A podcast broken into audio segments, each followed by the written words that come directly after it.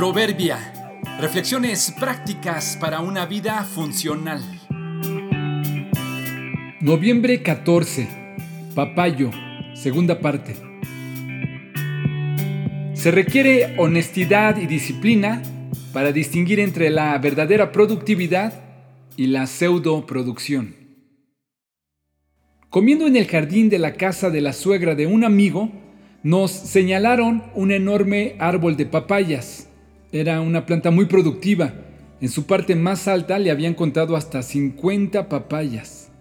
Comentaron que, debido a tantos frutos que se estaban madurando, creían que en cualquier momento era probable que se quebrara y se cayera la rama completa con todo y frutos. Minutos después, mientras comíamos, de pronto se oyó un fuerte estruendo y alcanzamos a ver cómo se partía el gran árbol en dos partes.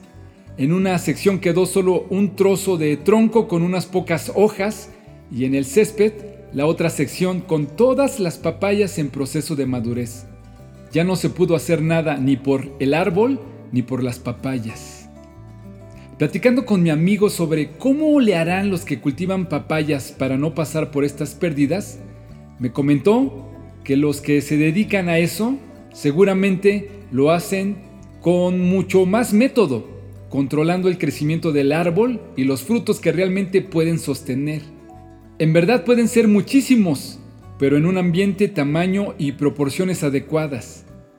En esencia la idea es que si se pretende que el árbol crezca a todo lo que da y fructifique sin orden, terminará como ese que se partió frente a nosotros los árboles, los contenedores, las personas. Tenemos límites y capacidades. Tan malo es quedarnos cortos en lo que podemos hacer, como también lo es intentar fructificar más de lo que podemos.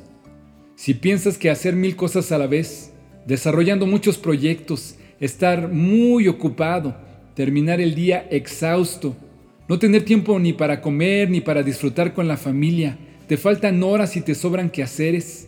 Si piensas que llegando alto para ser visible y cargando 50 papayas serás mucho más productivo, piénsalo bien, calcúlale bien.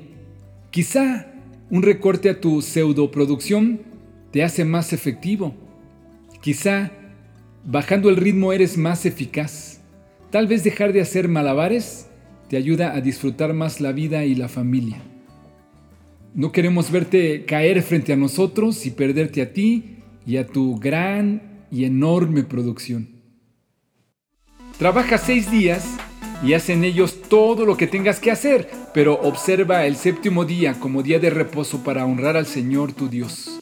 Deuteronomio 5, 13 y 14a.